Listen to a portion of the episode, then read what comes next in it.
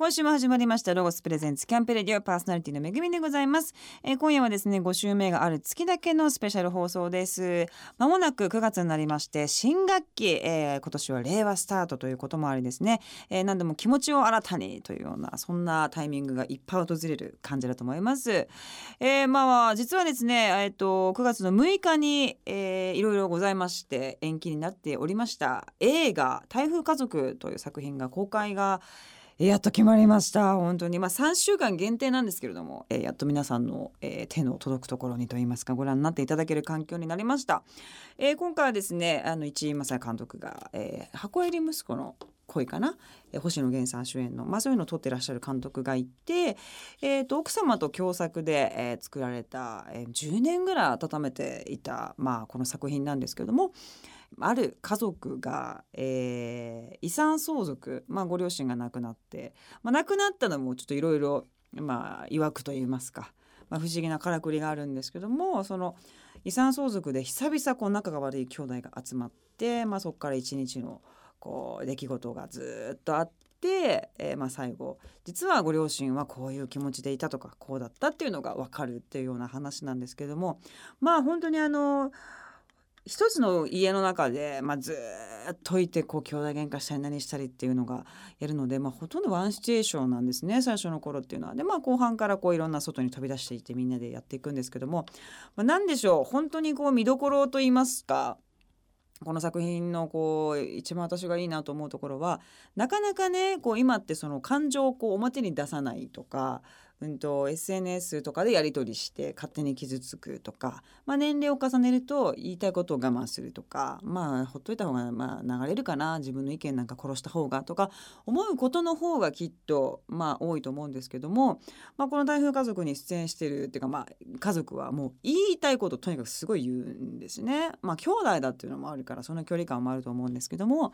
でそっから喧嘩になって取っ組み合いになってどうしてこうしてってすごいなっていくんですけどもやっぱりこう取っててていいなと思ったんですね言いたいことを言うとかあのぶつかっていくっていうのはでそれが本当に自分に置き換えてもなかなかできそうでできないことなんですよね。でもまあなかなかその言われた方はそれをまあ根に持ってあの人ってこういうふうに言われたなとかああいうふうに言っちゃったなとか言った後のことをねいろいろ考えてしまうんですけれどもまあ家族ぐらいは言いたいことを言って、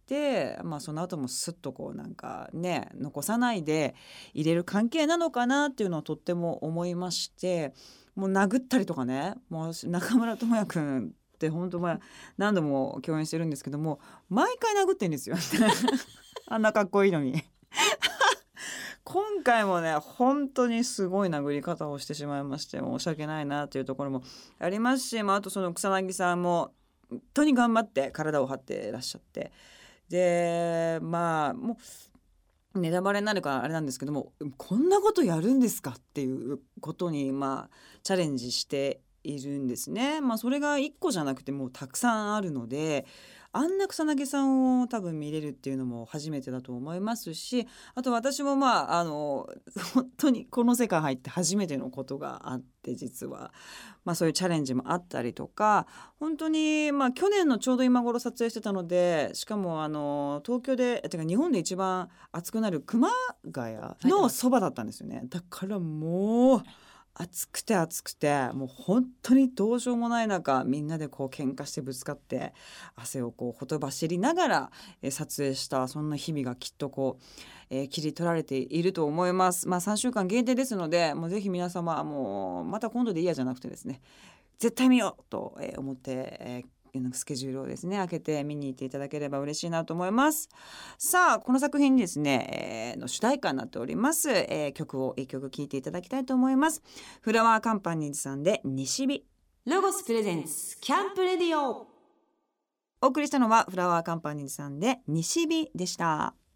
さあこの番組の5週目スペシャルでは毎回私のいろんな活動について順にお話をしておりますが、えー、今日はあの、まあ、以前もこの番組にお話しさせていただきました岡山フェスですねブチブライドカーニバルについてお話をさせていただきたいと思います。10月19日土曜日岡山県倉敷市美観地区倉敷アイベースケアにて岡山復興音楽イベントブチブライドカーニバルを開催します。もうおかげさまであの発売してえー第一弾アーティストが7月の頭に、えー発表されてその日にあのチケットを発売したんですけどももう1時間ぐらいで全部ソールドアウトになっちゃって。なんかすごい皆さん期待してくださってるんだなというところが、えーあったのが正直私たち嬉しい悲鳴なんですが、まあ、現在、えーのいろんなアーティストが発表されておりますが、えー、と細見くん細見武さんとか清作くんですね。あと ACIDMAN の大木さんとか、まあえーペスくんとかですね。10-FEET のたくまくん、まあ、そして私の主人なんかも、まあ、出るんですけれども、えーこんなあの、まあ、ちょロックなメンバーなんですが、まあ、彼らが一人でギター1本でアコースティックで、えー今回はやってもらうので、まあ、実際このメンツがですねアコギだけでやるっていうのも後にも先にもこのイベントだけではないのかなというふうに思っておりますが、えーとまあ、あの岡山のその洪水でですねあのたくさんこうみんながなんか力になりたいなというふうに思ってくださってそれであのそんな気持ちを持ったアーティストが今回あの奇跡的に集まってくれました。そしてまああのその他にもあの地元岡山の物販ですね。物販といいますかあのブースいろんな、まあ、飲食もありましたしあるしあとその、えー、とデニムがやっぱり岡山はあのすごく有名なのでデニムの、まあ、ワークショップがあったりとか、まあ、そういうのも実際やります。でライブは夕方からなんですけれども昼間っていうのはもうあのチケットがいらないフリーなあのその状態なのでどなたでも入ることができます。でそこもですねあのまあ家族で是非来てほしいなと思っているので夜はロックなんですけども昼は割とその子供が喜ぶようなちょっとあのスペシャルゲストも 来ていただいたりとか、まあ、あとはその子供が踊れるようなキッズディスコみたいな、まあ、そういうのも考えておりますしもちろんなんか食べたり飲んだりとかしてそしてまああの岡山のこう今の、まあ、現状ですねそういうのが見れるようなあの写真展みたいなのもちょっと考えていたりとかもしますしあとはその会場がねほんと素晴らしいもう昔のもう歴史深きもともと繊維工場だったところなんですけれどもそこでやってそこをまたスペシャルにですねあのキャンドル・ジュンさんがあのしつらえっていうとあれなんですけどもちょっとこうデコレートしてくれて可愛い可愛い空間になっていると思いますので、まあ、食べて飲んで、まあ、ちょっとアートにも触れたりなんかしてそしてまあ音楽を楽しんでで土曜日に開催ですので、まあ、次の日もしねあのお泊まりできる方は、えー県外からお越しの方でぜひ倉敷とか岡山をね遊びにえープラプラ歩いてほしいなというふうに思います。またあのもしかして追加チケットを発売するかもしれないので、えー私もそこで今ちょっとぜひっていうふうにお願いもしておりますのであの公式ホームページやそして、えー、とインスタグラムをチェックしていただきたいななんて思っております。今この真備町の現状ってどんな感じ現状は、えー、と一見すると何にもなかったような別に普段と変わらないような、えー景色ではあるんですけれどもやはりあの家の中がもう壁が土がこうなんていうの染み込んじゃうと一生治らないんですよね。だからそこを、えー、と壊すでも壊そうとするってお金がかかるんですよね。だからお金がそんだけしかくれないの？ってぐらいまあ出ないんですね市とか県から。だから壊すに壊せないっていう感じなので家の中こうやって覗くと何にもないもぬけのから要は片付ければ壊してくれるので一応片付けだけは済んでるんですけど、まあ、家はそのままあるような状況でで半分壊れてる人はあのもうそのもらったそのすごい少ない額でこの家を自分で直したりとかして、まあ、それこそアウトドア用品とかで今は生活しながら壁を自分たちでこう塗ってとかなんかそういう感じで DIY をしてお家を作っていらっしゃる方とかもいますけど結構本当に局地的なまあマビの本当にこうなぜここだけがっていうぐらい局地的なのでまあその方たちは、えー、とまだまだ大変だしちょっと先が見えないというふうに言ってらっしゃる、まあ、お年寄りの方たちは多かったりするのでこのイベントで、まあ、その現状についてもあのやっぱ知ってもらいたいですし、まあ、あとそのバビの方たちの、何かやってらっしゃるそのお店の出店もあの考えてますので、まあ、そこであの買ったものに関してはもちろん寄付っていうことにもなってますしあとまあ今回オリジナルのね T シャツを東京のブランドにお願いして作ってもらってるんですけどもその売り上げは全額寄付したりとか、まあ、そういういうのもきちんとあの発表しますしあのそういうふうにあのやっていこうと、えーみんなで行動しておりますのであのぜひぜひその辺のところもあの関心を持って見ていただきたいなというふうに思っております。ホームページぜひチェックしてください。ホームページアドレスはブチフェス .com です。ぜひ皆様遊びに来てください。さあここでまた一曲聴いてください。もう私もこのアルバムねすごい今大好きでよく聴いてますけども、えーハイエータスのニューアルバム「Our Secret Spot」から「ハンガー」聴いてください。ロゴスプレゼンツキャンプレディオお送りしたのはハイエータスで「ハンガー」でしたさあここからはアウトドアをもっと楽しむためのロゴスからとっておき情報をお届けするコーナーアイデアタイム GoTo800 です。さあ今週はロゴス人気 YouTuber のどっちゃんにお越しいただいております。よろしくお願いします。お願いします。今週はどっちゃんからですね、はい。何かご提案がはい。てか私になんか話があるって そんそん話っていうことではないんですけど、怖いんですけど。いやいや、また何かこう一緒にうん。以前はこうレインポンチョを作ったので、はい。今年フジロック行ったんですけども、やっぱりレインポンチョを求めてロゴスブースに来る方が結構多くて、えそうなんですー、よ。なん。ですって？やっぱフジロックって雨なしでは終われないところがあって。しかも今年もう土砂降りもだったじゃ3ないですか。日前までの天気予報は大晴れでみんな万歳してたのに急に雨になって。そうかそうなんですよ。だからかったね。うんやっぱり売ればよかったなっていうのはあるんですけど。うんなるほどなるほど。しかも来年はオリンピックだから、はい。8月に8月にねなるんですよね、はい。でオリンピックってまああのやっぱ世界中から人が来て、うんうん。しかも日本に来てオリンピックを見るってお金持ちが来るんですよ。本当ですよね。そう。でん。大体あのあの人たちって長時間あの旅行するからあフジロックもね来ると思うんですよ。そうですよね。年々なんかこうが海外の人増えてる外国の方もね。増えてるかまらだからなんかちょっとそういうのもあるので、うんうんうん。まあ、ポンチョはね引き続きはい。新しく作った方がいいのかなと思うんですけど、形はでもねあれがもう私は完璧だなと思ってるので、まあ、形はあるからあとははい。デザイン替えで、うんまあ、何型か作るっていうのと、うんうんうんあとはそのやっぱフジロックといえばはい。チェア。そうですね。一人掛けチェア、もう超ミニマムのやつを。持ち運び用の。そう、はい。それを同生地、うんうんうん。そのポンチョと同じ生地でしてもね可愛いのかなと思ったりとかもしますし、なんかそういうフェスグッズね、うんうん。できたらいいなと思うんですけど、でも私はあの本当に最近その自分の中でちょうどいいリュックがないと。てかねちょっと一泊する時とかに持っていくカバン、なんか大人になってくるとなんかちょっとこうブランドもん系の、うんうんうん。なんでしょうちょっとここレザーみたいなのもあるんですけど、カジュアルでいてちょっとフェスとかにも行くけど一泊するんだよなみたいな時に何持っていいか全然わかんないです。今日もね一泊してもこのわけのわかんない めちゃくちゃ大きいとめわけのわかんないコットンバッグにも入れる始末ですよ。どこのプールからやってきたんだと。どっから来たんだろなんかもうねなさすぎちゃってもう何が何だかわからない始末なわけですよ。だからちょっとあのねちょうどいいカバンが欲しいなって思ってて、うんうんうんうん。リュックが。うはい。でなおかつまあ飲み物っていう秋でも冬でも夏でも飲むけどまあ夏は特に飲みますけど、ですね。冷たい方がいいじゃないですか。だからあの今終わりになる、うん。そのあのリュック人気のやつ、網網のやつでしたっけ？プランティカのメッシュリュックですかね。クーラー付きの。そうそうそうそう。あれはすごくあのいいなと思うんですけど、やっぱ中が見えちゃうとちょっと、うん。あの一泊なんでねいろいろ生々しいの。そうですね。生々しい。あの絵的にかっこ悪いなんかねバンドエイドとか、はい。そうそうぐちゃぐちゃだったりとかタオル出せみたいなとかねいろいろあるわけですよ。あれってやっぱちょっとむ難しいです。ハードル高いですよね、うん。おしゃれなものをポーチとかにやっぱ忍ばせなきゃいけなくなるから、まあもちろん着替えたものをポンとか入れるのはいいんですけど、だからちゃんとリュックがまあ可愛くあってそそこにちょっとああれがあるっていうあるっていうのはどうでしょうか、すごくいいと思います。ちょっと言っといてくださいよ社長に。そうですね。あのクーラー付きのリュック、はい。リュックが売れたんですか？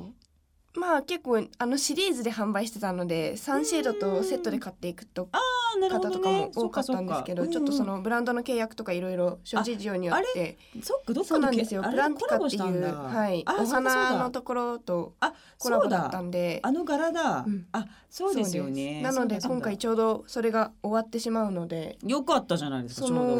工芸品という か。ブランド作った勝手にメグンティカとじゃあコラボやりましょう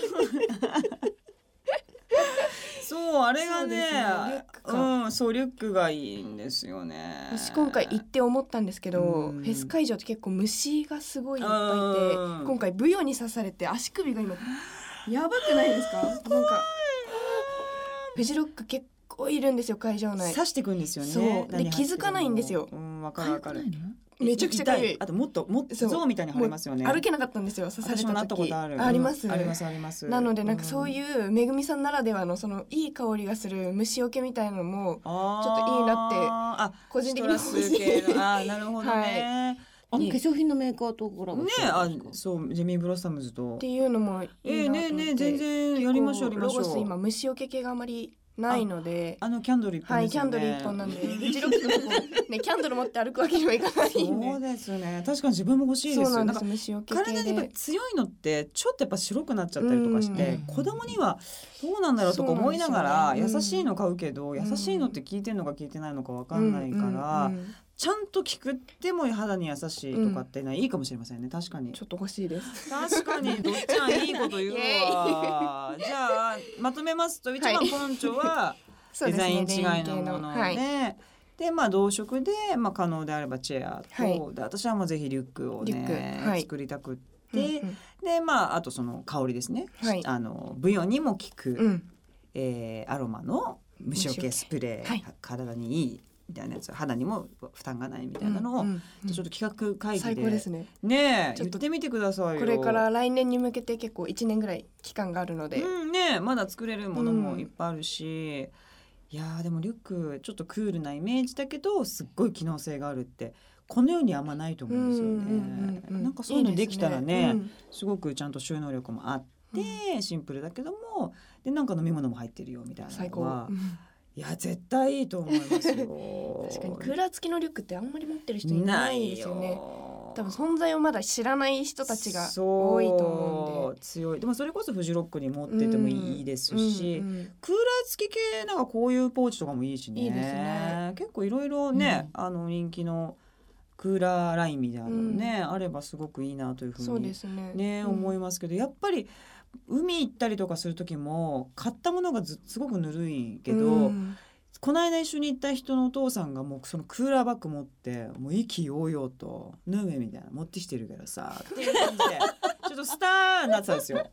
でもやっぱ超重くって、うん、なんかもうかさばるわみたいなでもありがたいわみたいな、うんこれ自分お父さんいなかったら無理だなみたいな 感じ。専用のお父さん。そうそうそうそう専用のお父さんがいなかったら無理だなって感じだったので女子もね持ってるようなぐらいのデザイン的にもちょっとシュッとしてて、うん。みたいなのがあればすごくいいなと思いますので、はい。ぜひあちょっとの提案を。提案しておきます。はい、でもしあ何か叶いそうだったらまたこのコーナーではい。前みたいに、あのどんどんどんどん進めていって皆様に発表できる日があるかもしれないということで、よろしいでしょうか？はい、はい、はいというわけでじゃあぜひぜひまた近況をわかりましたお待ちしております。お願いしまどっちゃんどうもありがとうございました。ありがとうございました。さあここでまた一曲曲をお送りしたいと思います。ワイユリカで Beautiful Surprise。ロゴス Presents Camp Radio お送りしたのはワイユリカで Beautiful Surprise でした。さあいろんな活動についてお話しておりますが今私がやっております、えーサイトプラスコラボレートについていろいろとお話をしていきたいと思います。このサイトについてちょっと改めてあのお伝えしますと、えーまあそもそも自分のホームページがなくって作ったところからスタートなんですけどもただまあこういう活動報告だけしててもなんだろうなと思っていてアートが割と自分好きなんですけどそういうことを話す場所っていうのはまあ特になかったりもしたのでまあでもアートが好きっていうのもなんだかなと思いながら。であればその若手の方たちでまあすごい自分の活動を、まあ、世の中になんか発信する場が欲しいなと思ってらっしゃる方と出会ってでその方たちとまあ作品撮りしてでその方たちももちろん自由にその一緒に作ったものは発表してもいいですしで私のそのサイトでもいろいろ紹介できたら面白いなっていうところから始まったプラスコラボレートというサイトなんですけれどもまあ本当にもうプロアマジャンルとにかく関係なくですね自由にやってるんですが最近はあの、まあ、この番組でもちょいちょいお話しします。美容がね、まあ、すごく好きだっていうこともあり、え、とネイルサロンのですね、え、UM さんというところが、え、と千駄ヶ谷にありましてまあすごいセンスが良いんですよ。私もかれこれその UM ってお店はあれ最近できたんですけどもそこにいらっしゃる倉橋さんっていう女の子がいて彼女はもう10年近く前からお願いしているネイルアーティストの方なんですけども、まあ、彼女のセンスがすごくよくってじゃあまあなんかネイルでできたらなっていうのをまあネイルしながらおしゃべりしていた中で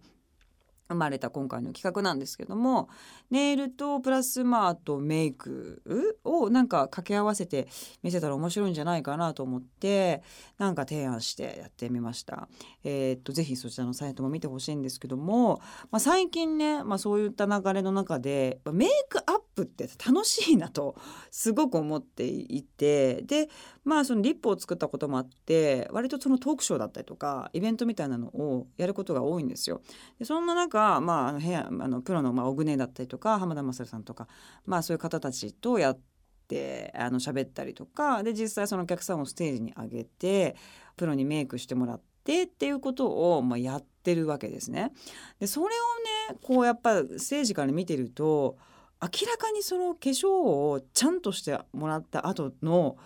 なんかオーラと本人の座り方とか光の当たり方とかが全く別人になるんですよね。ほんと美人度が上がるっていうかなんかあの人なんだろう気になる存在だなっていう風になるんです。なんかそこをもう確信したんですよね。で私たちの仕事ってみんなうまいこと化粧してる人が多いから共演者が。だそこはねあんま分かんなかったんですけど一般の人ってやっぱ結構特にこの季節ないがしろにするじゃないですか。まあ今日もすっぴんですよほぼほぼね。だって落ちちゃうんだもんと思うから。そんなねまぶたからびしょびしょに汗ってかけませんからアイラインぐらいねとかリリップもそんな口からびしょびしょに汗出ませんから引いてほしいなって私は思うんですけど汗かきますけどね。逆にね、うん。聞きたいのは私がねすっぴんなのにリップだけ引いてるって、うん、なんかちょっとやらしくないかなっあそうだて思ってわかりますわかります。でもなんかそのだから肌なんですよね。だからすっぴんにリップっていうのは確かにやらしいんですよ、うんうん。だからやっぱ肌もちゃんとしてファンデーションも薄く塗るとかなんかそこのでもまあオグねこの間やってもらった時とかファンデーションから作り上げて全部やってもらっても8分とか5分とかもそんなもんなんですよだからだったらみんなおって思う人になってほしいなっていうのがやっぱすごい現状でで特に夏落ちますよね。だからあの、まあ、自分の肌に合ったファンデーションリキッドですね。で私はやっぱクッションファンデがすごいいいなと思うんですけどクッションファンデを内側肌の中心からその高いところにやっぱ焼けるから外側に外側に塗っていくと要は外側ってそんなに塗ってなくても大丈夫なんですね。太陽もそんなに当たらないしやっぱり中心部に当たるからそもそもこう中心のものを伸ばしていくっていう感覚から始めてもらってでその後に粉バーってやるわけですねハケかなんかでバーって。でその後に一番ポイントはスプレーの水の化粧水ってあるじゃないですか、うんあれをシャーってやって叩き込むとこすっても落ちないんですよ。ほんと崩らなくって。だからそれをやってほしいなと思ってるんですね。でまあ眉毛もあのー私はもうみんなペンで描くじゃないですか。あれがやっぱ難しいんですよね。だから筆でバーって描いてもらって。で最近のおすすめはアイラインがいろんなカラーのものが出てたりとかするので赤とか。まあ私も今日はブルーを引いてますけどもえー、と思うんですけど黒って結構やっぱ強いんですよね大人がやると、怖いキリリッとしすぎちゃうから意外と赤とかブラウンとかまああとちょっとイエローとかね。ああいうちょっと黄身っぽいものとかまああのアイシャドウブルーやっちゃうと結構やっぱ90年代の顔になるのでオレンジとかブラウンに少しアイラインだけ全部目頭から目尻まで描くっていうのはまあすごい難しいので目尻だけが中心部ぐらいでいいんですけどもちょちょっと引いてそれでやっぱ大人って元気でも顔色が悪いんですよ。まあ、それはもう受け入れなきゃいけない だからやっぱリップをきちんと塗って落ちないものもやっぱ世の中あれございますから塗ってることだけでもやっぱ5分の手間ですからやっぱそこをねこんなに変わるんだからってやっぱ私はすごい思うのでぜひ手間をねひと手間自分の顔にかけてやってくんないかな。というふうにあの本当に思ってるんですよね。私もそのもあるんですもちろん自分はいつもちゃんとしてるわけじゃないんですけど自分も頑張ろうと思って言ってるのであの皆さん怒んないでほしいんですけども 大人の方は是非ねあのメイクを楽しんでほしいなと思います。で友達とかパッて見るともう100年ぐらい使ってんじゃないのこのアイシャドウってぐらい もうもうこすってね。もうないところこすってなんか無理やり塗るみたいな人もいて。わかるんです。もうだってブラウンしか使えないんだよとか言うんだけど同じブラウンでも去年のブラウンと今年のブラウンで違うんですよ。やっぱラメの色とかパールとかね。違うからやっぱり5年前のパールの色なんですよね。でも高いもん買わなくていいわけですよね。あのドラッグストアでのオリジナルとかまあもちろん大人の方はアイシャドウね1万も2万もします3,000ぐらいですから買ってもらって新しいものをまず化粧品は取り入れてほしいなというふうに切実に思っておりますのでやることいっぱいあると思いますけども皆様 ぜひ化粧してお出かけなさってはいかがでしょうかというお話でございました。さあここでまた一曲曲を聴いていただきたいと思います。えー、モンパチですねモンゴル800で小さな恋の歌ロゴスプレゼンツキャンプレディオお送りしたのはモンゴル800で小さな恋の歌でした。さあ番組最後には恒例の健康オタクに私が最近ハマっている健康法について少しお話ししたいと思います。人生初絶不調になってしまいまして実は体調が悪くて悪くてそれがえっとまあ夏の初めずっと寒かったじゃないですか、雨降ってこんなにいつまで雨降んのってぐらい雨降った時ってあったじゃないですか。でやっぱあの自律神経って太陽に浴びることで整ったりするんですってやっぱ出てんですよね太陽に当たることでいろんなものが体から。でそこで整っていたものが10日間全くこう日に浴びない状態でなおかつ雨もすごく気圧もすごいってなっちゃうとやっぱりすごい症状って出るんですって。で実はもう首の息ができなくなっちゃって。整骨院とか行ってもなんかもう何に何をなやったらいいのかわからないみたいな感じで実はとっても苦しんでいたんです。でその時にまあだからといって働かなきゃいけないのでどうしようかなと思っててたまたま近所のホットヨガ屋さんホットヨガスクールをずっと行きたいと思ってたけど行ってなかったなと思って体験みたいなのに行ったんですよ。でまあ信じられない汗と、まあ、気持ちをこうねうとかやると嘘みたいに全部の体調が整ったのその日。でえーと思ってなんか詰まってたものが出たのか？なんだろうとか、まあ、と呼吸がやっぱり浅くなるじゃないですか。具合悪い時って。でも嫌でもしなきゃいけないしあと水をガブ飲みするんですよね、まあ、2リットル近くその時は、まあ、あのもらって飲んだんですけども水を飲むってことと汗をこう循環していくこと。あとその肌の体の肌がこんなに綺麗なのって何十年ぶりかしらっていうぐらいツヤツヤになってでそっからハマって3日間続けて行ってみたんですよ。そしたらまあ何だったのかしらって元気になってでできないことがまあできていく。このポーズができないだけど今日はできたとかってなんかその小さな喜びの積み重ねみたいなのもまあなんか日々できてってですね私ホットヨガすっごい向いてるのかもなと思い、まあ、苦手な、ね、方もいらっしゃるんですけどでも低温のところもあるしあの探せばねなんか私はすごくこのホットヨガって最高って思ってるんですよね。なのでまあ今はね週2回ぐらいハマってね行ってるんですね。なのでぜひぜひ皆様もあのやってみてほしいなと思います。さあ本当に暑い日とか、まあ、急に寒くなったりとかいろんなこと続きますが皆様あの結構自分の管理はね自分でするしかないので いろんな健康法をですね探してトライしていただきたいと思います。さあ今週はですね5週目のある月だけ放送する5週目スペシャルです。通常の番組とは少し違うゲストのない番組をお送りいたしました。本当にいろんなことを話してますけど好き勝手にいかがだったでしょうか？さあ今週もあっという間にお時間になりました、えー、9月のマンスリーゲストです、えー、昔からの友達でもあります。モデルのマリアちゃんをゲストにお迎えしてお送りいたします。プライベートのトークも子育て美容についていろんなお話を、えー、伺いたいと思います。ぜひ楽しみにしてください。毎週木曜日夜9時半からラジオ日経第一の放送を、えー、ぜひ聞いてください。全国のロゴスショップおよびロゴスオンラインマーケットにていつでも10%オフでお買い物を楽しめるロゴスファミリーをご存知ですか？会員の方には毎年最新のカタログをご自宅にお届け。